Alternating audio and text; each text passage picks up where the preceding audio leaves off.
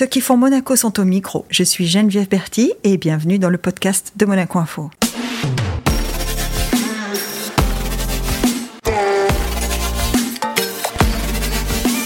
Notre invité du jour a pour mission de faire rayonner la principauté au-delà de ses frontières, développer son attractivité en tant que place financière, faire tomber les barrières numériques avec une version tournée vers le métaverse, tout en restant terre à terre. Il mène des projets divers avec une précision horlogère. Bonjour Frédéric Ginta. Bonjour Geneviève. Euh, alors Frédéric, je le disais avant qu'on commence, on va pas dire qu'on se connaît pas. Hein. Donc euh, je suis pas je suis pas tout à fait euh, académique quand je te dis parle-nous un peu de, de, ton chemin avant d'arriver à, Monaco parce que pour beaucoup de gens tu apparais un jour monsieur numérique à Monaco mais en fait ils savent pas ce que tu as fait avant hein. C'est un peu le, la rançon de la gloire de celui qui a fait euh, sa carrière à l'étranger, en fait. Non, mais c'est vrai que je suis un animal un peu original pour, euh, pour la principauté. Donc, je suis monégasque. J'ai grandi à Monaco jusqu'à 17 ans. Mm-hmm. Ensuite, je suis parti faire mes classes prépa à Nice. Euh, j'ai intégré ensuite le SCP, donc à Paris. J'ai travaillé dans divers secteurs, majoritairement bancaires, majoritairement des banques d'affaires, donc Lehman Brothers, mm-hmm. Je suis pas responsable de la faillite. tu, tu m'as coupé, tu m'as coupé l'effet là. J'allais dire, mais enfin. Quel, dommage. C'était une grande aventure quand même ou pas? C'était intéressant, mais, mais j'étais malheureusement beaucoup trop junior pour avoir le moindre pouvoir pour avoir accentué la faillite. Après, j'ai travaillé chez Orange pendant quelques années. Euh, sur les sujets numériques qui étaient naissants et surtout sur les pays de l'Est où je me suis retrouvé vivre en Moldavie, vivre en Slovaquie pendant quelques mois. Après, je suis allé faire mon MBA à Harvard, donc je passais deux ans à mhm. Boston. Là, j'ai voulu, et je sais que c'est un thème qui te parle, euh, travailler dans le sport. C'était mon idée du moment, donc j'ai travaillé à Arsenal durant mon stage d'été entre les deux ans. ah euh, ouais. Comme directeur de cabinet du patron d'Arsenal. Et ensuite, pour des raisons personnelles, euh, mon papa étant malade puis décédé, j'ai choisi mm. de rentrer en Europe. Alors qu'au début, ma vie, je la projetais aux États-Unis euh, en 2011, mais en me disant que je ne voulais plus travailler que pour des boîtes américaines. Donc j'ai lancé, j'ai travaillé chez Amazon, où on a lancé tous les sujets sport, mode, et donc je m'occupais de ça pour la France. Euh, et ensuite, je suis parti chez Google à Paris d'abord, puis en Californie. Et eh oui, c'est ça. Hein, il y a quand même, euh, tu as dit, euh, j'ai décidé de rentrer en Europe, mais il y a eu quand même un morceau, enfin un petit, un, petit, un moment où tu as retraversé l'Atlantique dans l'autre sens. Hein. Exactement. Et je suis allé en Californie en me disant, euh, j'ai vécu Londres, les années de la finance, je vais vivre la tech, les années de Californie.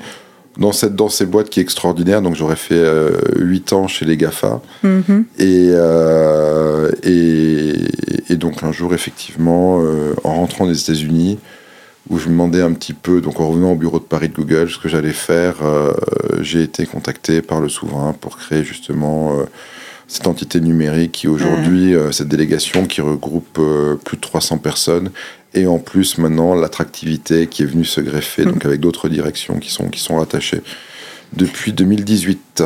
Et quand tu... Alors, je ne sais pas comment ça s'est passé, il t'a appelé?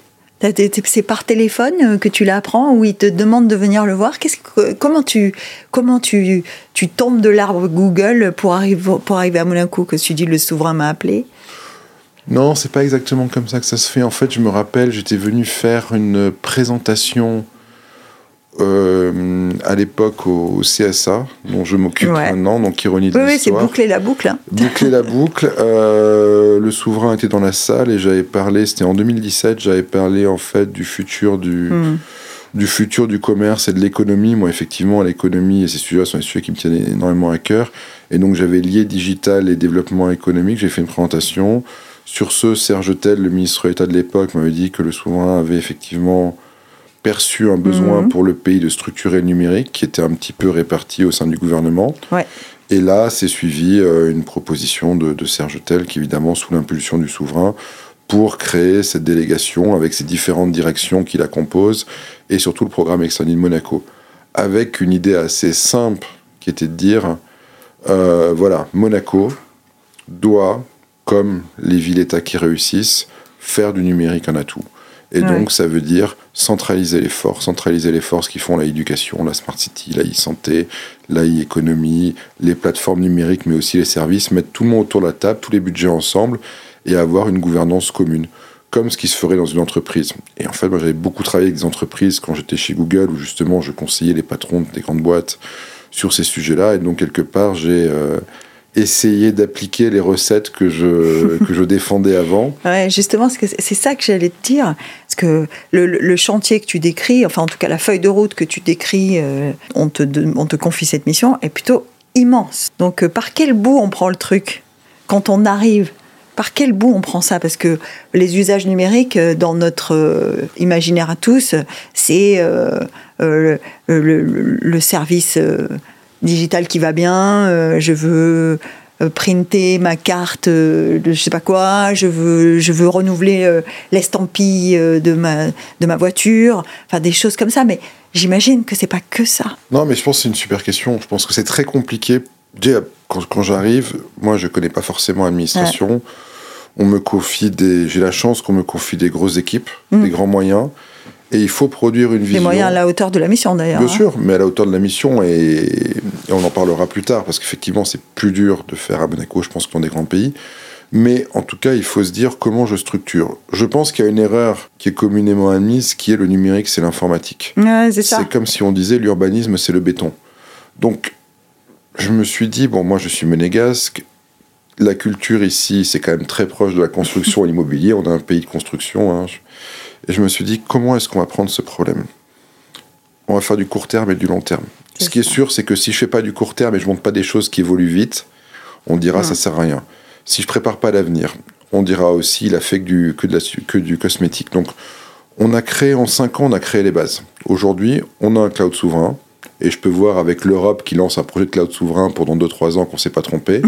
On a une identité numérique. L'Europe a annoncé que la semaine dernière qu'elle en lançait une. Mm. On l'a depuis 2019. En 2018, j'avais eu cette idée un peu saugrenue de dire tous les fonctionnaires et agents qui le peuvent doivent être équipés d'un portable et, utiliser Teams et Skype. Mm. Peut-être que le Covid a montré que ce n'était pas une si mauvaise idée. Donc en fait, on a, moi j'avais la chance d'évoluer dans des environnements où quelque part, j'ai rien inventé, mais on voyait l'avenir quand je travaillais chez Google en Californie, j'ai vu hmm. ce qui serait les entreprises dans 5-10 ans. Et donc je me suis dit, il faut des bases solides. Donc on a fait un immense travail de restructuration d'infrastructures, avec ce que je t'ai dit. Et après, on a voulu donner des services. Des services aux gens. Donc ça peut être des services pour la vie de tous les jours, ça peut être la cantine, ça peut être les domaines, ça peut être l'habitat, ça, peut être... Euh, c'est un travail de fourmi, tout ça. C'est un travail de fourmi, c'est un travail en fait de, méthode. Plus que de fourmi, pour moi, c'est vraiment une méthode, c'est-à-dire qu'est-ce que les gens veulent? On a demandé aux gens, on a évidemment demandé aux services d'administration, on a demandé parfois aussi au mmh. Conseil national. On a dit voilà, qu'est-ce qui manque vraiment et qu'est-ce qu'on peut faire rapidement? Parce que si tu commences en fait à faire des choses, par exemple la cantine, aussi bête que la cantine, quand on sort la cantine, les gens disent ah oui, ça bouge vraiment. Quand on sort le cloud souverain, personne se dit que ça bouge vraiment personne ne le voit. Par contre, dans 5 ans, on dira c'est peut-être une des meilleures choses qu'on ait faites.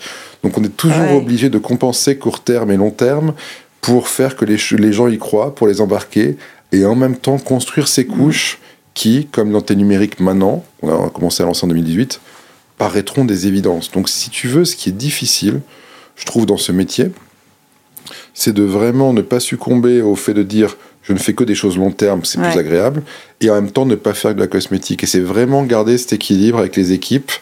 Euh, oui, d'autant plus que, enfin, là tu parles du court terme, et en tout cas du long terme et de ce qui se voit.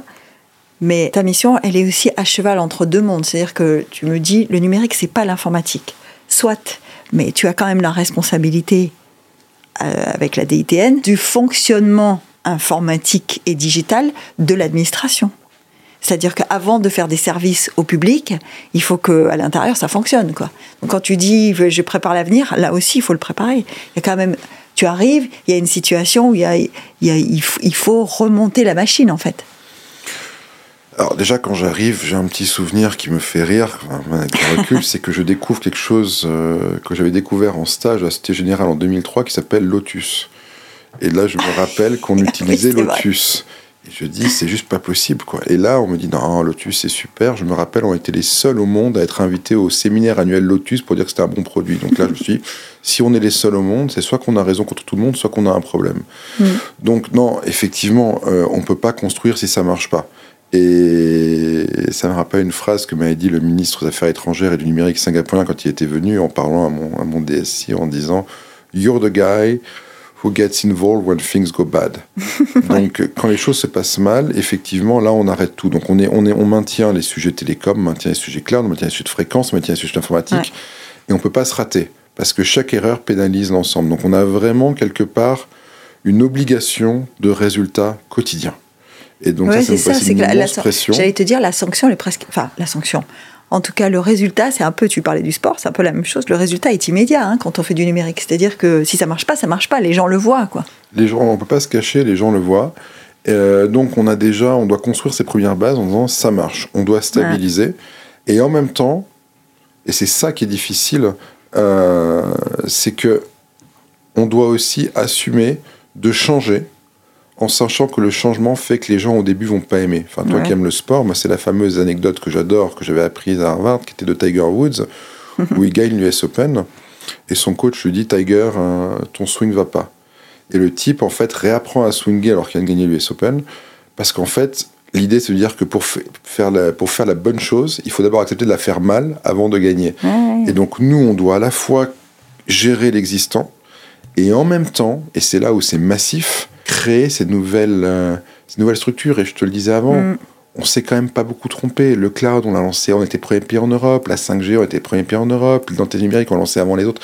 Et chaque fois, les autres y arrivent. Mais tu m'as dit, tu m'as dit un truc que j'ai entendu tout à l'heure. Je suis pas rebondi tout de suite. Tu m'as dit, bizarrement, c'est presque plus difficile de le faire à Monaco qu'ailleurs. Oui, c'est presque plus difficile parce que pour trois raisons. La première, c'est de l'économie de base, c'est les économies d'échelle. C'est-à-dire que créer un logiciel, n'importe lequel, euh, pour déclarer la TVA, pour payer la cantine, pour 60 millions d'habitants ou 60 000, bon an, mal an, c'est pareil. C'est pareil. À part que tu divises les coûts par 60 millions, par 60 000. Et oui, c'est ça. Et donc, euh, donc, quelque part, quand on dit oui, mais bon, la, France investit un milliard pour ci, ok, mais 60 millions, ou les États-Unis. Donc nous, quelque part, il y a des coûts incompressibles. Quand je fais un cloud souverain, quelque part, les coûts incompressibles sont sans commune mesure. Donc si Monaco est un État souverain, c'est plus cher et en plus on a une norme de sécurité plus élevée. L'État homologue chacun des outils. Donc en quelque part, oui, pour arriver à un niveau de service équivalent, c'est plus cher. La deuxième, c'est tout bête, mais c'est que Monaco est un pays qui va très bien. Or, le numérique, hmm. il arrive quand ça va mal.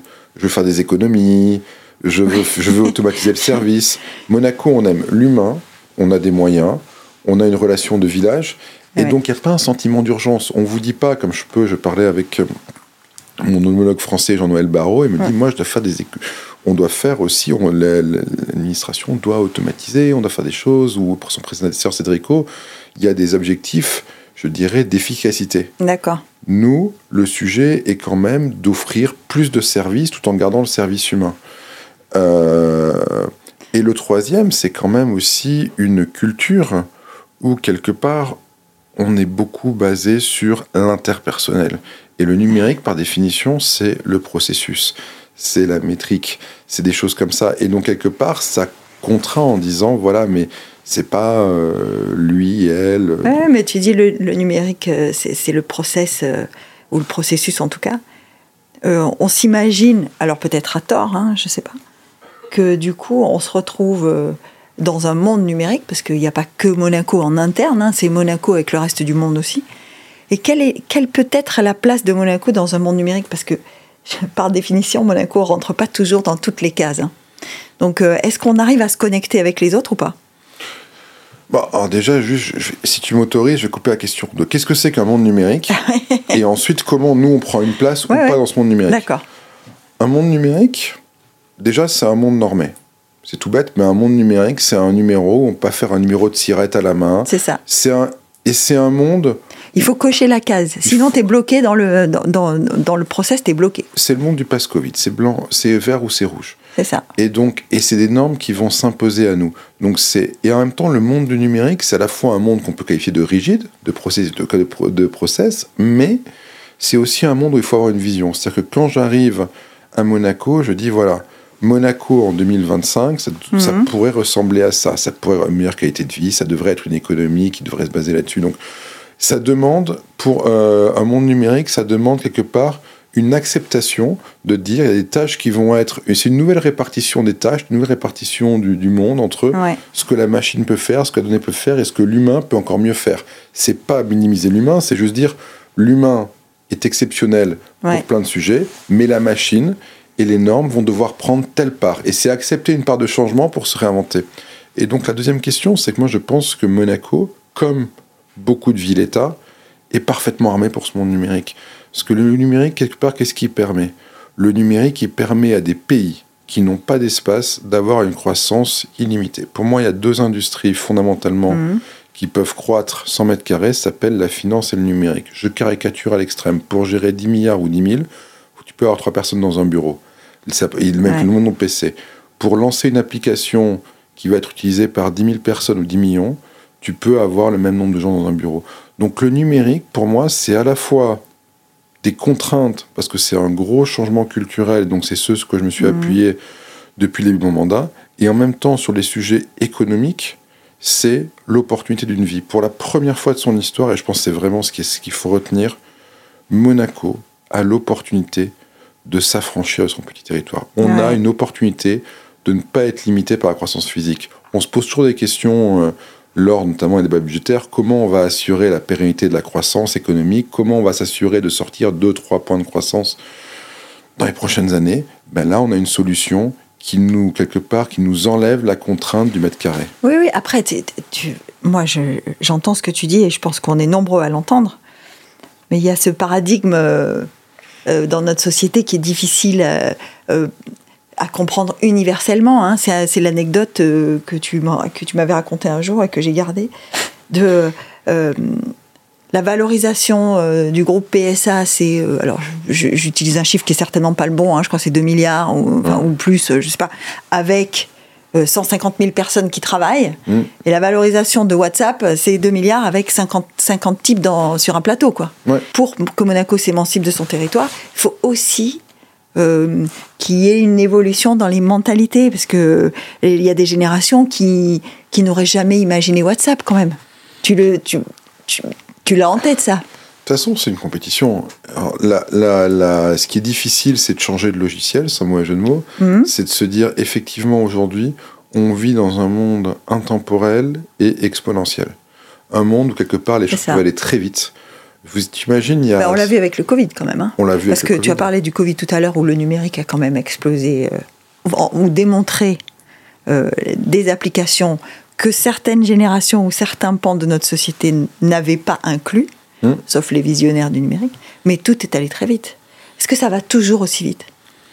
En tout cas, ça s'accélère parce que là, si tu veux, euh, bon, la bonne nouvelle, il faut quand même être très positif, c'est que des pays y arrivent.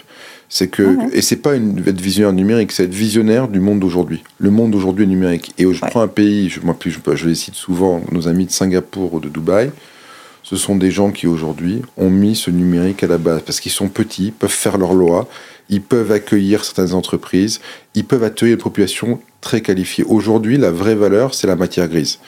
Et donc, on est dans une économie des cerveaux et une économie de la capacité d'investissement. Et Monaco peut très bien gagner ce deux terrains. Il faut aujourd'hui de la capacité d'investissement et des cerveaux. Euh, et, mais, mais, tu as raison. On parle de changement de paradigme. Aujourd'hui, on parle de réflexes qui ne sont plus les bons. On ne peut pas penser le monde en disant juste euh, je construis l'usine 1, puis l'usine 2, puis ça va faire un produit, je vais le vendre, et puis d'ici 10 ans, j'aurai tant. Aujourd'hui, les choses peuvent aller très vite, peuvent baisser très vite. On a vu WeWork qui met la clé sous la porte. Oui, c'est incroyable. C'est un monde. En même temps, le, Covid a peut-être euh, sonné le glas du coworking aussi. Hein. Alors, je pense que le coworking, je pense que comme tout, comme les premières diligences dans le Far West, euh, tout le monde trouvait ça mm. génial. Euh, quelques-unes sont tombées dans le fossé, puis on est rendu compte qu'il fallait quand même mettre un peu de protection, que les chevaux fallait nourrir, et qu'au bout d'un moment, on allait être un tout petit peu intelligent. Je pense que c'est pareil pour le coworking, pareil pour le télétravail. On va trouver, il n'y a rien, on s'enflamme et on trouve un juste milieu. Mais ce qui est sûr, et tu parlais de l'accélération, moi je pense que le Covid a augmenté quelque chose, mais là on arrive dans l'époque de l'intelligence artificielle, et je pense qu'on va arriver sur des sujets monumentaux. Je pense que dans quelques années, réserver tes vacances euh, mm. sera absurde. Passer un coup de fil ou passer un, sur Internet parce que le logiciel saura que tu aimes tel type d'hôtel, que tu aimes euh, là où il y a un match de basket de l'AS Monaco, et ils te diront juste C'est le. Je lisais un article intéressant sur, sur mon ancienne maison, sur Amazon, où il disait le rêve d'Amazon, qu'ils espèrent réaliser à 5-7 ans, c'est de pouvoir t'envoyer des articles et qui soient tellement pertinents qu'en fait, tu n'en renvoies qu'une partie et que ce soit plus rentable pour eux de te les envoyer préemptivement. On va arriver dans un monde où la finance, la façon de travailler, l'économie vont être massivement impactés, que ce soit les jobs, que ce soit les revenus, par l'intelligence artificielle. Et oui, on dit, on dit toujours, enfin moi je t'ai écouté euh, plusieurs euh, conférences que tu as données, plusieurs prises de parole, tu disais euh, à l'horizon 2030, il y a plus de 20% de jobs qu'on ne connaît pas encore aujourd'hui qui seront sur le marché. C'est-à-dire que on, va aussi, notre monde va aussi inventer des, des professions. Enfin, ce monde numérique dont tu parles, va aussi, cette matière grise dont tu parles, va aussi inventer des professions.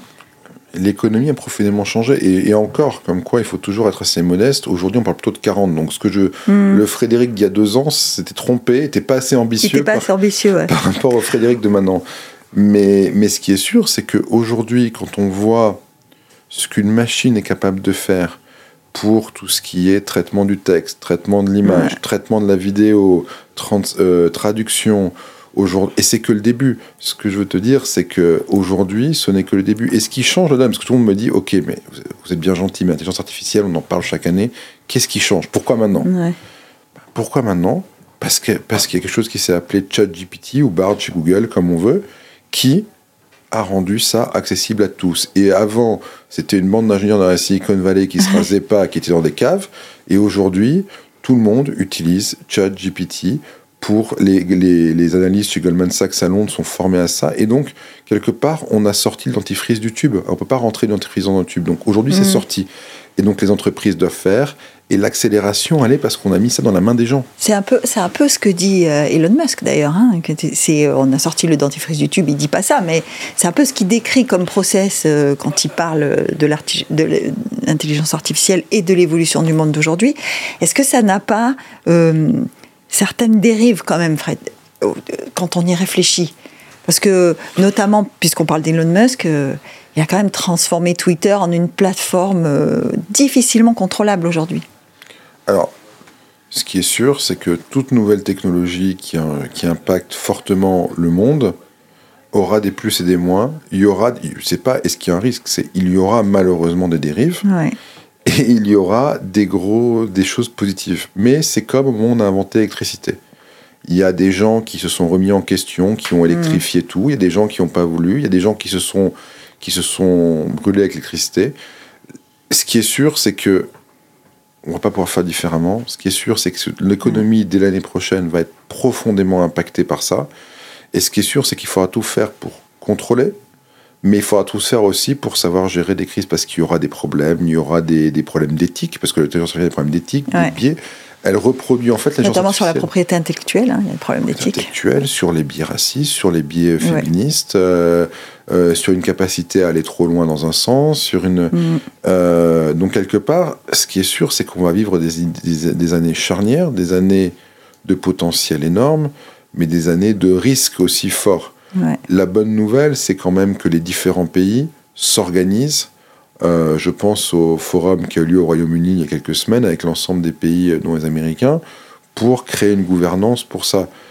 Ça ne veut pas dire qu'on va y arriver, mais je pense qu'en plus l'Europe est profondément bien armée pour réguler, quelque chose que l'Europe fait bien. C'est euh, la blague du président Macron qui est en, aux États-Unis, ils ont les GAFA, en Europe, on a le RGPD. mais donc, euh, mais, mais c'est vrai qu'aujourd'hui, c'est massif. On est en peine en train de toucher les premiers jobs. Je pense que si on refait ce podcast dans deux ans, on se dira, on en avait vu 10%. Ce qu'il faut, c'est être extrêmement agile parce que l'opportunité est énorme et le risque aussi. Mais ce qu'il faut, c'est écouter, se former, réagir, tester et surtout, je dirais juste là-dessus, accepter de se tromper. Je pense que là, c'est effectivement, c'est une culture qu'il faut avoir, c'est on a essayé, on a raté. Et c'est pas grave. Eh oui, mais ça, tu sais très bien que cette, cette culture entrepreneuriale que tu décris, Tu sais très bien que euh, dans nos sociétés occidentales, et surtout du, des bords de la Méditerranée, ce sont des, c'est, des préceptes qui ont du mal à passer. L'erreur, on s'est trompé, c'est difficile, difficile à envisager. Donc, comment, comment on implémente l'expertise que tu décris dans un contexte sociétal qui n'est pas forcément favorable? C'est très difficile. Euh, le changement culturel est le plus difficile. Ah le changement technologique, on y arrivera toujours, bon an, mal an, on y arrivera. Et on a, moi, j'ai la chance d'avoir des équipes extraordinaires, soit sur notre activité ou sur le numérique. Mais la première chose, c'est que le monde, c'est pas le monde change, c'est le monde là a changé il a changé. En fait, ce que tu dis, c'est que de toute façon, il n'y aura pas de retour en arrière. Quand on imagine l'image du dentifrice qui est sorti du tube, effectivement, on peut pas réparer ça. On peut pas le, on peut pas le changer, quoi. Non, j'encourage tous les auditeurs à tenter ce soir de mettre dentifrice dans le tube. Et s'ils y arrivent, je suis preneur d'une photo. Euh, mais, mais, mais, blague à part, non. Aujourd'hui, c'est pas le monde change, le monde a changé. Les, aujourd'hui, les entreprises technologiques sont valorisées ce qu'elles sont, les services, et mhm. c'est une course. C'est une course des États, si on prend nos voisins français, italiens, notamment France, fait beaucoup de travail sur le deep tech, fait beaucoup de travail sur chaque pays est en train en fait à la fois de faire une course à la réussite et de trouver son rôle. Trouver, ouais, trouver sa place dans ce... Trouver sa place. Et donc moi, mon ressenti, c'est que Monaco doit trouver... C'est la stratégie de Singapour ou celle de la France sera pas celle de Monaco. Par contre, Monaco ne peut pas ne pas avoir de rôle sous peine d'être très très affecté. Donc Qu'est-ce que ça peut être le rôle de Monaco dans un monde qui change? Ça peut déjà être euh, le fait d'être un endroit où, grâce à la combinaison de l'humain et de l'intelligence artificielle, le service rendu est exceptionnel. Ça peut être un endroit où on finance l'innovation, on dispose de résidents, de family office, de banquiers, où l'innovation se finance. Ça peut être un endroit où les gens qui ont monté ces structures viennent piloter leur activité depuis ici, sans forcément installer tout le monde, sans bouger le lab de Stanford à ici, mais ça peut être, on peut attirer les talents. Monaco, sa place par définition va être pour une petite partie des gens, mais nous devons être sûrs que le progrès ici se finance et se gère depuis la principauté, en tout cas pour l'Europe. C'est ce que fait avec succès Singapour, c'est ce que fait sur sa zone d'influence les Émirats arabes unis. On doit pouvoir espérer, parce que économiquement, ça va rebattre massivement les cartes. Massivement, l'argent va changer de main. L'argent va changer de main, oui. à t'écouter, c'est ce que c'est, ce qu'on est en train de se dire. C'est ce, c'est ce qui transparaît de, de, tout ce que tu viens d'évoquer, c'est que l'argent va changer de main. Parce que, in fine, c'est ça qui va, qui va être le moteur de tout ce changement. L'argent va changer de main. Essayons qu'en tout cas, il ne change pas de pays. ça fait la transition avec l'attractivité, parce que tu l'as mentionné, euh, et euh, à plusieurs reprises là, mais c'est ça le discours que tu tiens quand tu parcours le monde et que tu rencontres des gens? C'est ça, tu leur dis Monaco est une terre d'opportunités, y compris pour vous? C'est ça que tu dis? Moi, je leur dis déjà, vous connaissez mal Monaco, parce que déjà Monaco en tant que tel est super attractif. Parce que parfois, il y a un produit, on essaie de le vendre, on n'achète pas. Parfois, les gens, juste en connaissant Monaco, on a, et le souverain a inauguré la British School, par exemple, cette mhm. semaine, on a trois systèmes scolaires à Monaco, on a une sécurité hors norme, on a un excellent système de santé, on a 140 nationalités, on a une vraie élite européenne qui habite à Monaco, on a des résidents, tu connais les sportifs, mais pas que de qualité extraordinaire. Ah. Monaco, c'est un club, vous avez envie de venir. En plus, les choix qui ont été faits par le pays depuis 20 ans, donc je suis très confortable parce que je n'y suis absolument pour rien euh, pour en parler, mais Monaco est un pays stable depuis 700 ans. Les autres pays sont de plus en plus instables. Monaco est un pays sans dette depuis, toujours. Les autres pays sont endettés. Les gens, à ce niveau-là, ne sont pas naïfs. La dette d'aujourd'hui, c'est l'impôt de demain. Euh, les pays sont de plus dangereux, plus D'autant plus après le Covid, hein, ils ont tous compris que le quoi qu'il en coûte, euh, il y a bien quelqu'un qui va le qui va le payer quand même. Hein. Ah ben il va coûter. Euh, les pays sont de plus en plus dangereux et je dirais insécurisés. Monaco. Hmm. Donc quelque part, euh, Aujourd'hui, les jeunes, notamment, veulent du sens. Depuis 2002, le souverain s'engage mm. sur les sujets liés au développement durable et l'environnement. Donc Monaco, quelque part, depuis 20 ans, a pris tous les bons actes qui comptent le plus aujourd'hui. Donc déjà, on est naturellement attractif. Ça, il faut le dire, et c'est totalement indépendant du travail d'attractivité. C'est vrai, que c'est important parce qu'on a souvent l'impression, quand on parle d'attractivité, qu'on a besoin d'être attractif. En fait, on l'est. On l'est. Et Le but du jeu, maintenant, c'est de le faire savoir. Et c'est pas à toi que je vais apprendre l'importance de communiquer. Euh, dans des pays qui sont clés pour nous. Le but aussi, c'est de renforcer l'accueil. On avait un terme chez Google que j'adorais quand on parlait de l'accueil d'un nouveau, ou c'était les magic moments, un nouveau client. Quand, la, quand la personne rencontre un ambassadeur, quand la personne rencontre euh, les services de l'État, quand la personne s'installe à Monaco, rencontre les télécoms, la SMEC, etc., c'est des moments où la personne va se dire Monaco c'est bien, c'est pas bien. Et quelque part ça va s'ancrer. Donc on a vraiment intérêt à réussir ces moments. Pareil pour un salarié. Comment le processus d'embauchage Comment est-ce que ces gens arrivent première fois où ils travaillent Est-ce que l'expérience est bonne ou pas Donc on est sur l'accueil. Et ensuite il y a pour moi quelque chose qui est essentiel et sur lequel je travaille, c'est nous avons la chance d'avoir dans ce pays des gens extraordinaires, des grands financiers, des grands entrepreneurs. Il faut les connaître, les impliquer et mettre tout ce talent au service de Monaco. Et je pense que cet atout, et c'est là-dessus qu'on travaille avec Suez Attractivité, tout en l'alliant au numérique, en disant comment on fait évoluer. Parce que par contre, on est très attractif, mais dans les années qui viennent, pour rester attractif, on va devoir faire des changements, je pense, liés à ce qu'on a dit avant numériquement, massifs. Bah, liés à ce qu'on a dit précédemment, de toute façon, hein, ces changements-là, il faut les adopter. Tu parlais d'opportunité, une opportunité par, euh, par définition, c'est quelque chose qui se saisit ou pas. Hein. Donc, euh, c'est pas quelque chose qui est là devant et qu'on a, qui va se coller à nous. Hein. Il faut aller la chercher aussi. Là, quand je t'écoute parler, je me dis, et tu parles de communication, je me dis, faire connaître Monaco, c'est quand même aller au devant. Hein, parce qu'on a toujours l'impression que Monaco, euh, suffit, suffit qu'on attende, ça va venir. Quoi. En fait, ce que tu décris, c'est une dynamique euh, complètement contraire. C'est de dire, pour faire connaître Monaco, il faut aller au contact. Bah, déjà, moi, j'avais un, moi, j'avais un truc que j'adorais chez Amazon, c'était que quand on faisait une réunion, et c'est vrai, je pense que c'est toujours le cas, il y avait toujours une chaise vide dans la salle. Et mhm. c'était qu'est-ce que penserait le client final de ce qu'on fait ça. Et donc moi, je, moi, j'ai un réflexe qui est tout bête. Hein. Quand je prends un problème, notamment euh, sur les sujets économiques et d'attractivité, c'est de me dire, est-ce qu'on connaît notre client? Qui est notre client? Notre client qui peut être l'investisseur, qui peut être le résident, qui peut mhm. être le salarié.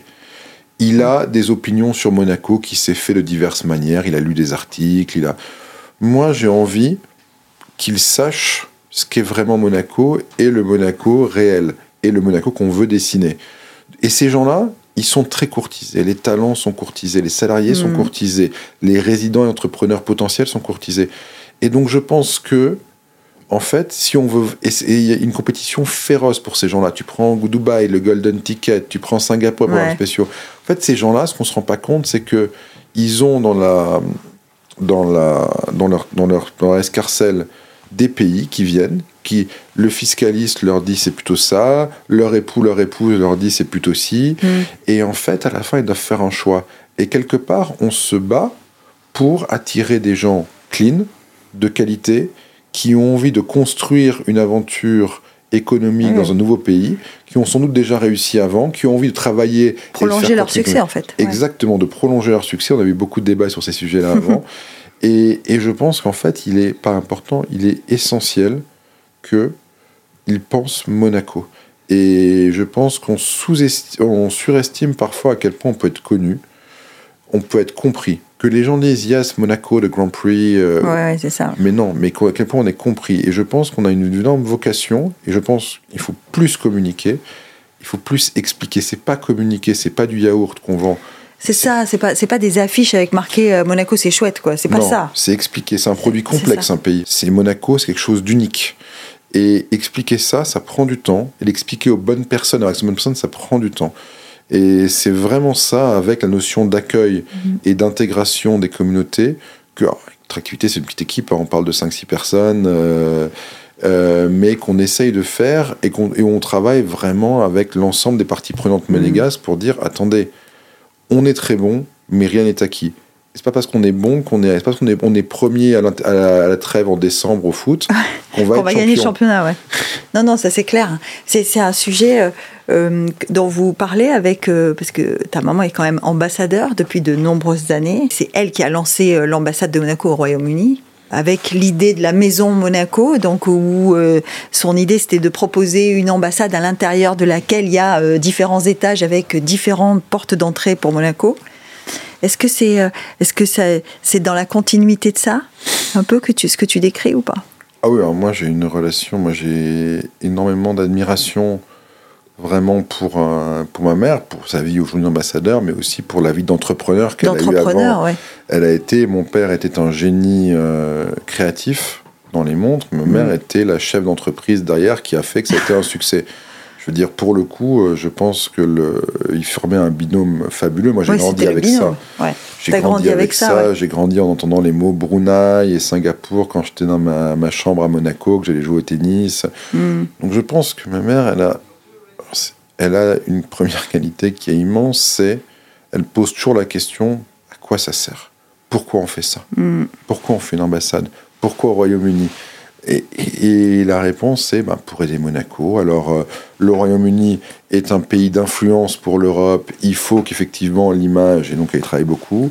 Le Royaume-Uni et les- à la fois les Britanniques et les résidents de domicile sont des populations fortes de la communauté monégasque. Mais il faut qu'on soit présent et que l'ambassadeur et ses équipes travaillent pour quelque part rendre la vie la plus facile des futurs résidents. Ouais. Euh, Monaco, c'est du tourisme, c'est de l'économie, c'est euh, du diplomatique. Eh ben, on va tous travailler ensemble plutôt que créer des silos. Et donc moi, c'est vrai qu'aujourd'hui, dans mon approche du développement économique, je me dis, oui, connais ton client, connais les pays, assure-toi que les bonnes personnes viennent à Monaco et assure-toi que quand ils viennent, ils puissent Rencontrer l'équipe. rencontrer l'équipe, développer des family office, des fonds, des entreprises. Le rôle d'un pays, c'est pas de. Je suis désolé, je reprends une métaphore sportive. C'est pas Mhm. d'être avant-centre, c'est être arbitre, mais d'assurer que les et préparateur, que les joueurs, ils ont les bons crampons, que la pelouse est bien tondue, que le ballon est bien Mhm. gonflé. Et le job d'un pays pour développer son économie, c'est vraiment de s'assurer que les bonnes personnes sont recrutées, amenées et font le meilleur match possible. Alors toi, ton, ton sport numéro un, c'est quand même le foot, hein, de ce que j'entends. hein. Le foot et le tennis. Le foot et le... ah, le foot et le tennis. Ouais. Tu joues? Beaucoup au tennis. J'ai arrêté le, le foot. euh, J'étais passé de 11 à 7 et puis de 7 à rien du tout. Mais non, je, moi je suis un dingue de tennis, je suis un dingue de ski. euh, J'essaie de jouer plusieurs fois dans la, dans la semaine. euh, J'étais partenaire au, au Monte Carlo Country Club. Non, moi, je, suis Mhm. un- je trouve que le tennis, il y a joué au golf aussi pas mal avant d'avoir ma fille, mais je, je trouve que le tennis, il y a un côté physique, mais il y a aussi un côté tactique. Je pense qu'il y a vraiment un Ah, oui, côté. oui, euh, c'est pas le meilleur qui gagne, c'est le plus malin souvent qui gagne. Ouais. Et, et en fait, c'est vraiment un, un match contre deux adversaires peut jouer de manière complètement différente. Et j'aime bien, si on poursuit la métaphore des États, c'est que faut vraiment trouver, faut vraiment jouer avec ses forces et trouver les faiblesses des autres. Ouais, et on bah, peut être moins fort et C'est la gagner. discussion de Nadal qui dit euh, euh, J'ai gagné euh, Roland Garros le- la dernière fois alors que j'avais le pied endormi parce que j'arrivais plus à marcher, mais je l'ai gagné dans la tête. quoi. Ouais. C'est ça, hein, c'est ce qu'il dit. C'est un sport, c'est un sport. Puis on est tout seul avec sa raquette. Il n'y a pas grand monde derrière qui se cachait. Donc moi, je suis Ah un. ouais, bon mais pourtant, tu, es un homme d'équipe plutôt. Enfin, moi, je, qui, te, qui te voit euh, travailler, euh, alors pas quotidiennement, mais assez régulièrement. Tu es toujours très entouré. Enfin, ta force, c'est ton équipe aussi. Alors, euh, si on y arrive, c'est grâce aux 300 personnes avec qui ça, on hein. travaille. Moi, j'ai la chance d'avoir Pascal, Christophe, Jean-Charles, Julien, les directeurs auprès de moi, et maintenant Chloé Diego sur notre activité. Mhm. Une équipe extrêmement forte. et euh, C'est sympa d'ailleurs de les appeler par leur prénom. Voilà, ouais, non, mais on a, on a une équipe vraiment soudée. Euh, on se tend extrêmement bien. Mais c'est vrai que pour me ressourcer, moi j'aime bien être un petit peu seul, un petit peu dans les pensées. C'est-à-dire qu'en fait, moi je suis toute la journée à fond dans l'équipe, et puis à un moment, j'ai besoin d'être seul, j'ai besoin de réfléchir, et le sport m'aide à ça. J'ai besoin de. C'est un moment à toi, quoi. C'est un moment à moi. Je suis quelqu'un qui préfère plutôt les relations en petit comité. Je suis pas très extraverti. J'aime bien les, les dîners en petit comité avec les gens que j'aime bien. Donc je, je, j'ai un, j'ai un métier aujourd'hui où je dois avoir une présence sociale, mais elle s'arrête euh, quand le PC est rangé et quand je reste avec mes amis. Donc non, moi je suis quelqu'un qui est plutôt euh, J'aime bien couper, j'aime bien être, euh, me retrouver un peu seul avec moi-même, réfléchir pour après pouvoir repartir. euh, et le tennis, euh, tennis c'est quand même super pour ça. Quoi. Ouais.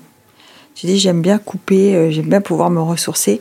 Ça veut dire quoi? Ça veut dire que si tu devais donner les trois éléments euh, qui rythment ton quotidien, il y aurait du stress dedans, il y aurait, euh, il y aurait, il y aurait de la, de la pression?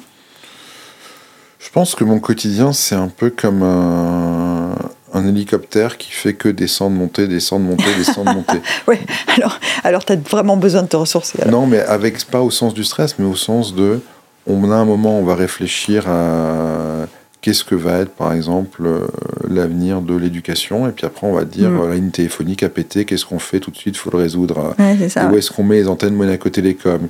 Mais en même temps, comment on va créer un dossier médical partagé avec euh, intelligent, avec euh, la France? Mais en même temps, euh, Word, on a un problème de licence, qu'est-ce que tu fais? Mm. Et donc en fait, c'est des journées où il faut à la fois, et c'est ça qui est assez sain dans ce métier, je trouve, c'est que à la fois il y a une vraie obligation de résultat opérationnel, Ouais. on n'est pas hors sol, parce que tous les jours, ce que tu as dit, quand ça marche pas, ça marche pas, et quand ça marche, ça marche. Et tous les jours, on a quand même 200 télé, on a quand même 200 applications, 150 téléservices, 36 000 actes en ligne qui se font chaque année par les gens. Donc c'est quand même des choses qui, en fait, on est sanctionné chaque seconde. Ouais. Et en même temps, on est obligé de se dire, c'est notre mission, ok, mais Monaco a un an, à deux ans, parce qu'en en fait, numérique et futur se conjuguent. Moi, je réfléchis pas au Monaco numérique, moi, je réfléchis au Monaco dans un monde, dans un an et dans deux ans. Mm. Et comment on est compétitif, comment on est pertinent. Et ouais, mais toi, c'est parce que tu, tu réfléchis, tu réfléchis comme ça, parce que pour toi, le numérique est déjà inclus. Oui. C'est pour ça que tu le sors de la réflexion. C'est que, eh ben, voilà. Mais est-ce que, euh, et je suis sûre que tu vas me répondre honnêtement, est-ce que tu peux me garantir que tous les interlocuteurs que tu as face à toi, qu'ils soient au Conseil national, euh, au gouvernement, euh, dans le secteur privé, à Monaco, est-ce qu'ils en sont tous convaincus? Je vais répondre de façon différente. Je pense qu'ils sont tous convaincus que ça va arriver. Je Mm. pense qu'il n'y a, cons- pas une conscience de l'urgence. Et je pense qu'il y a une conviction qui, à mon avis, est fausse, et ça je l'assume, qui est d'opposer encore numérique et humain au numérique. Mm, Et je pense que ça, c'est une erreur majeure. ouais. Je pense qu'aujourd'hui, le numérique, il, c'est pas il va arriver, c'est il est là. C'est l'expression nouvelle Mais oui, technologie tu, qui tu me rend parlais de ta fille tout à l'heure. Quel âge elle a, Elsa? 5 ans. 5 ans. Je suppose que Elsa, elle vit déjà le numérique. Ah ben, Mais pas parce que son papa c'est Frédéric Ginta. Elle le vit parce qu'elle a 5 ans dans un monde où. euh, non, je sais pas. Est-ce que- est-ce qu'elle est qu'elle a déjà une tablette? Est-ce qu'elle est qu'elle sait déjà se servir du téléphone de papa? Est-ce que. Alors, euh, Elsa, elle a des réflexes, c'est assez rigolo, on en parlait avec ma mère récemment, mais Elsa, elle a des réflexes, euh, pour elle déjà, j'enlève, parce qu'elle n'a pas de téléphone, elle n'a pas de tablette quand même, mais, Mm. mais par contre, elle ne comprend pas que les choses ne soient pas immédiatement accessibles. Eh. Elle ne comprend ça pas, hein elle ne comprend pas pourquoi, si euh, papa il a promis, un- parce que papa se fait rouler dans la farine par sa petite fille, mais si papa il a promis euh, le nouveau jouet pas de patrouille, pourquoi le lendemain matin il n'est pas arrivé dans la, dans la boîte aux lettres? Elle comprend pas si papa il a Mm. promis l'épisode de Picsou 12B, pourquoi il sera pas là dans la minute? Ouais. elle, euh, Et donc quelque part, euh, donc là aujourd'hui elle finit d'apprendre à lire. Euh, mais quelque part, elle, elle est dans un monde quelque part où elle a compris l'immédiateté, elle a compris la connexion. Pour elle, c'est normal de parler euh, à sa grand-mère, même si sa grand-mère n'est pas dans la pièce. On peut appeler, on peut appeler les- ses deux mamies. Pour elle, c'est Elle normal. peut les voir, même Elle si elles peut sont pas dans la pièce. Elle peut les voir. euh, pour elle, c'est normal que de voir papa quand il n'est pas rentré sur Monaco Info, euh, Ouais, faire le JT et dire ah mais c'est papa à la télé, c'est ce qui pour quand toi et moi on avait cet âge-là, serait passé pour de la science-fiction. Je veux Hmm. dire donc quelque part et donc Elsa, elle est prête, mais comme tous les enfants un peu ou tous les jeunes de sa génération, elle est dans un monde qui est profondément différent. J'étais invité, mais comme toi, euh, lundi à la conférence du tourisme. Ouais. Et le type disait Qu'est-ce qui change dans un monde numérique? C'est, alors il disait en anglais, il disait Mm. The intolerance to pain. Ouais. Les gens ne supportent, Supportent plus, plus. de par le service. Ouais. Et donc, quelque part, nous, Monaco, qui vendons un service exceptionnel, on doit savoir que nos clients ont changé. Et donc, quelque part, le- oui, on est dans un monde où l'immédiateté est importante sans sacrifier la sécurité. On est dans un monde de paradoxe. Il faut le service tout de suite, mais il faut pas qu'on se trompe. Il Mm. faut accueillir ces gens-là, mais il faut des gens honnêtes. Mm. Et donc, quelque part, c'est là où on va devoir vivre des époques compliquées parce que les gens veulent tout et son contraire. Et, et c'est là il va falloir maîtriser les outils parce qu'avec les, les moyens humains qu'on a aujourd'hui, on peut pas faire tout et son contraire. Donc il va falloir que Ouais. l'humain reste aux commandes, mais que la machine se mette à notre service. C'est ça, en fait, hein, Frédéric. Est-ce que tu, tu comprends, euh, pas le scepticisme, mais en tout cas, euh, il y a ce mot anglais que j'arrive jamais à traduire, c'est reluctancy, tu vois, cette espèce de, de freinage, euh, voilà, de, de, certains qui disent donner trop de confiance ou donner la confiance au numérique, c'est perdre le contrôle. Déjà, il y, a plusieurs problèmes avec cette reluctancy. La première chose, c'est c'est pas parce que le monde change qu'on a mal fait avant.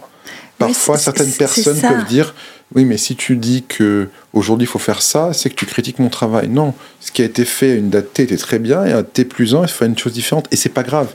Mais déjà, il n'y a, y a, pas, a pas une compétition entre le passé et le présent. Ils sont pas en compétition. Ce qui était bien avant peut être plus pertinent maintenant, et c'est juste la vie. Et ce que je te dis aujourd'hui, dans deux ans, tu auras quelqu'un qui va te dire non, aujourd'hui c'est différent et ça sera pas parce que tu aurais fait du mauvais boulot. Ça, c'est pas grave. Mais déjà, il y a une espèce d'idée qui est de dire ne mettons pas en compétition le passé et le présent. Chacun a son rôle. L'avant et l'après, ouais. La deuxième chose, c'est euh, on ne maîtrise pas. Et c'est vrai que c'est le gros changement de paradigme, et grâce à toi, je vais mettre des meilleurs mots dessus, mais c'est il faut accepter d'encadrer et de plus maîtriser.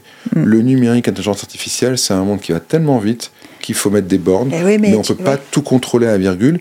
Par contre, ça implique une vigilance drastique sur tous les risques, cybersécurité, usurpation d'identité, harcèlement, biais, euh, fraude, et ça implique des moyens massifs. Et phishing. phishing, et ça implique en fait un encadrement, je dirais quasiment militaire, parce que la maîtrise point par point ne marchera plus. Donc c'est un changement en disant on ne contrôle plus des actions, mais on contrôle un flot. Et ça, c'est intellectuellement très difficile à accepter, mais encore une fois, le monde va là et c'est ni de ma faute ni de la tienne. Oui, oui, c'est pas de notre faute, effectivement. Euh, moi, ce que j'essaye, euh, là où j'essaye d'arriver avec toi, c'est euh, parce que tu parles d'attractivité et parce que tu as pris ton bâton de pèlerin pour. parce que c'est ça, en fait. Hein. je me dis, à quel moment tu arrives à rassurer? Parce que tout ce dont on parle là, Fred, c'est la perte de contrôle, le, changement de paradigme, etc., ça crée du stress ou en tout cas une appréhension. Donc à quel moment et comment tu arrives à rassurer? Il y, a, il y a deux aspects pour rassurer qui sont indispensables. Déjà, rassurer, c'est indispensable parce que... Bah oui, sinon tu embarques personne. Parce que même si tu arrives avec la raison, si le cerveau euh, limbique, et qui plus est le cerveau reptilien encore en dessous, le cerveau qui est 100 à 1000 fois plus ancien sur lequel on prend, aura toujours le dessus. Donc même si avec euh, ta raison, tu comprends, si avec ton cœur, tu n'es pas embarqué, ça sert à rien. On, perd, tous du temps. L'émotion, c'est le facteur du choix. Ça, c'est sûr. Et on est des êtres émotifs. Et une fois qu'on a compris ça, on est et, mm. nous comme les autres. Je pense qu'il y a déjà un gros sujet qui est de former. Former, former. Faire comprendre. Former, faire comprendre, expliquer, donner les outils, encadrer. Euh, prendre du temps, c'est que plus on s'y prend tôt, plus formé. Et la deuxième chose, c'est sécuriser. Et là, pour le coup, je prends l'exemple de mon, de mon camarade et collègue Frédéric Fautrier.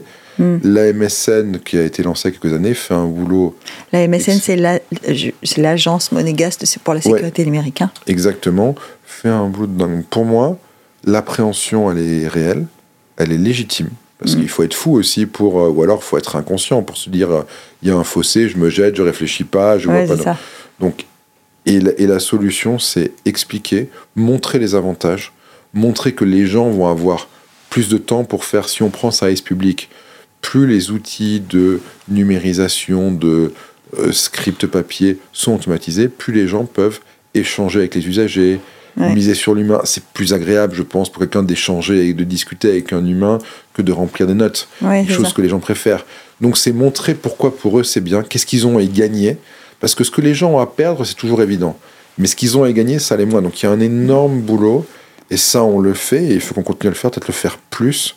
C'est un pédagogie. Moi, mon obsession, mais mon obsession quand je me lève le matin, quand je me couche le soir, c'est d'expliquer et fédérer. Et mon rôle, c'est d'expliquer que dans ce monde-là, on n'a jamais eu autant de chance et on a une opportunité à jouer, mais que ça prend un temps et qu'on est à la dispo des gens pour rassurer, expliquer et que c'est normal de ne pas être à l'aise. Être à l'aise sans comprendre, ce serait de la folie. Donc les gens, quand les gens ne sont pas sereins, ça montre qu'au contraire, ils sont plutôt euh, intelligents et comprennent qu'il y a un sujet. Donc c'est plutôt rassurant quelque part cette euh, reluctancy. Oui, enfin ce que tu dis, ce qui est, plutôt rassurant dans ce que tu dis, c'est que euh, on entend toujours l'espoir. On entend toujours dans la façon dont tu abordes cette évolution inexorable on entend toujours l'espoir de, quelque chose de bien qui va arriver, donc de d'avoir un esprit créatif, d'avoir un esprit volontaire, plutôt que d'avoir euh, un esprit figé. De toute façon, on n'a pas le choix, il y a une opportunité. Moi, mon opinion, c'est qu'on va la saisir. Et je veux dire, et en plus, pourquoi je peux être résolument, et là encore une fois, c'est pas du tout grâce à moi, mais pourquoi je peux être résolument positif, c'est que ce pays, depuis 700 ans, a toujours réussi à se renouveler, a toujours réussi à se réinventer. Euh, On fête le centenaire du prince souverain Régnier III. J'avais vu le documentaire euh, Le prince régné par lui-même, et on voit à quel point ce, prince souverain a réussi à réinventer le tourisme, à réinventer mmh. l'habitation, à réinventer la finance, à réinventer la SBM. Euh, le prince souverain Albert II, pareil, sur les sujets vraiment liés à l'environnement, sur la ouais. du pays, les finances de du pays sont jamais portées aussi bien. Ce pays s'est profondément modifié.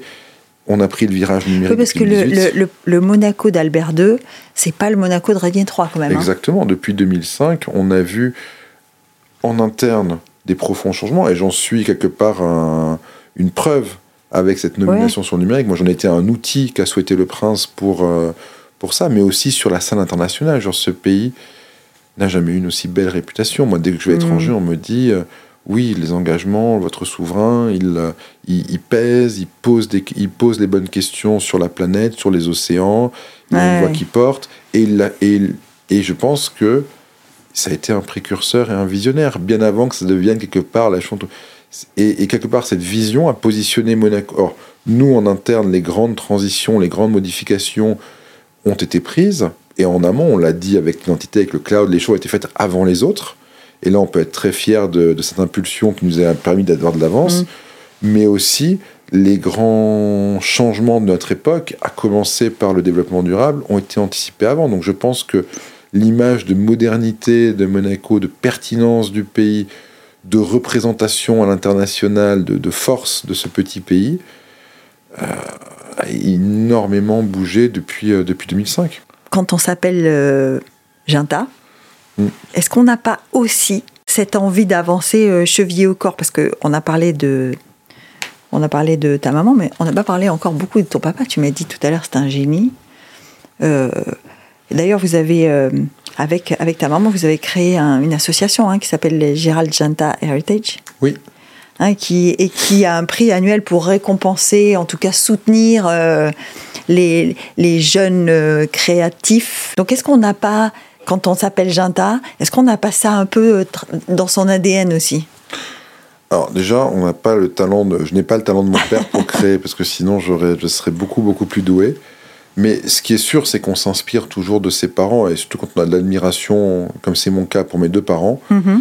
Euh, c'est une force hein, d'avoir de l'admiration pour ses parents. Absolument, et moi je suis euh, admiratif de ce qu'ils ont créé. Mon papa est d'abord quelqu'un qui est parti avec rien. Donc il n'a pas eu comme moi la chance de partir avec euh, des avantages, l'option de faire des études, de pouvoir voyager. Donc, bien sûr. Et, et, donc quelqu'un, déjà pour sa réussite en tel, quelque part, a réussi à s'élever dans la classe sociale juste à la force de son talent. C'est quelque chose qui me vaut un respect éternel pour, pour mon père. Et effectivement, il avait, peut-être que je m'en inspire, euh, cette idée de dire on peut penser différemment. C'est quelqu'un qui a réinventé l'horlogerie, c'est quelqu'un qui a réinventé les formes, qui a réinventé les matières, l'usage de l'acier sur les montres. Et quelque part, moi, ce que j'ai appris quelque part de, de ma mère, c'est un vrai côté international, c'est une vraie compréhension des enjeux économiques, c'est c'est une vraie, je dirais, une vraie euh, rationalité, mais aussi un vrai contact aux Pragmatisme autres. quand même. Hein. Et aussi une vraie capacité sociale extraordinaire qu'elle possède. Mais mon père, ce qu'il a appris, c'est pas parce que lundi on t'a dit que le bouton était rouge que s'il est mieux vert, tu peux pas être vert. Et c'est vrai que ça donne une force en disant, d'accord, je comprends qu'il y a un historique, je comprends qu'il y a un héritage, mais si mm. j'ai la conviction que le monde va en certaines choses et qu'il faut faire des choses, je défendrai des changements. Et pour l'instant, ça a plutôt réussi parce que le, le vrai danger, c'est d'accepter le statu quo et de ne pas bouger. Les gens ne meurent pas de faire des erreurs. Hein. Les gens, les pays, les entreprises, euh, si je prends Kodak, le fameux exemple, Kodak invente, invente l'appareil photo numérique. Kodak, on lui dit attention, euh, rappelle-toi, copain, que toi tu dois vendre des pellicules. Et Kodak, détruit sa propre invention. Euh, et je veux dire, aujourd'hui, ce qui a fait les grands changements, c'est des dinosaures à Kodak c'est de ne pas mhm. s'adapter. Et donc moi, je pense qu'on ne peut pas renier ce qu'on est. Et moi, je suis hyper fier d'avoir l'héritage créatif de mon père et l'héritage pragmatique de ma mère. Mais, on, mais, je, mais je retire de leur vie aussi qu'ils ont passé leur vie à faire des mondes, créer des choses, créer des produits uniques, lancer une ambassade et que à chaque fois, ils se sont adaptés à des contextes qui changeaient. Les nouveaux pays qui se lançaient, les débuts de l'Arabie mhm. Saoudite, les débuts de Singapour, les débuts de Brunei. Et à chaque fois, on se disait pourquoi pas ce nouveau pays? Et je retiens que ce qui a fait leur succès, et ce dont je m'inspire et ce que je ferai pour ce pays, c'est de dire on doit toujours s'adapter. On ne doit pas révolutionner, mm. mais on ne doit pas s'arrêter. C'est les deux raisons pour lesquelles on rate. C'est trop ou pas assez? Et moi, je continue étant monégasque, étant un amoureux du pays, de comprendre qui on est, mais le statu quo, il faut vraiment s'en affranchir. Alors, qu'est-ce qu'on peut te souhaiter maintenant? Si on s'affranchit du statu quo, euh, néanmoins, tu peux légitimement avoir, toi, des, des projets, des souhaits? Qu'est-ce qu'on peut te souhaiter? Alors, qu'est-ce qu'on peut me souhaiter? Mais on peut me souhaiter de pouvoir, j'espère, être la personne au service du prince Albert II, être quelque part, euh, dans les années qui viennent, la personne qui va être l'outil pour rentrer dans ce nouveau monde et que, et que, et que Monaco vraiment rentre et réussisse dans cette nouvelle époque on est au pas de, de croiser. Et moi, donc dans 5 ans, quand je regarderai ce podcast, je me dirais qu'est-ce, que, qu'est-ce qui fait que ce sera bien ou pas par rapport à mon métier actuel C'est est-ce que Monaco, dans 5 ans, on dira c'est le Singapour de l'Europe? Allez, pire, est-ce que Singapour dira dans 10 ans We are the Monaco of Asia? Eh bien, écoute, on le souhaite. En tout cas, tous les monégasques qui ont envie d'un lendemain pour ce pays le souhaitent. Merci Geneviève, mais en tout cas on le fera avec eux. Et moi je suis vraiment ravi et j'aime mon pays et juste on peut aussi souhaiter que les gens seront fiers et impliqués et qu'ils se diront dans 5 ans waouh, on a réussi tous ensemble et on est fiers de ce qu'on a fait. C'est vraiment une aventure extrêmement collective. Collective, ouais. Merci Frédéric. Merci, Merci d'avoir, d'avoir passé ce moment avec nous. Merci.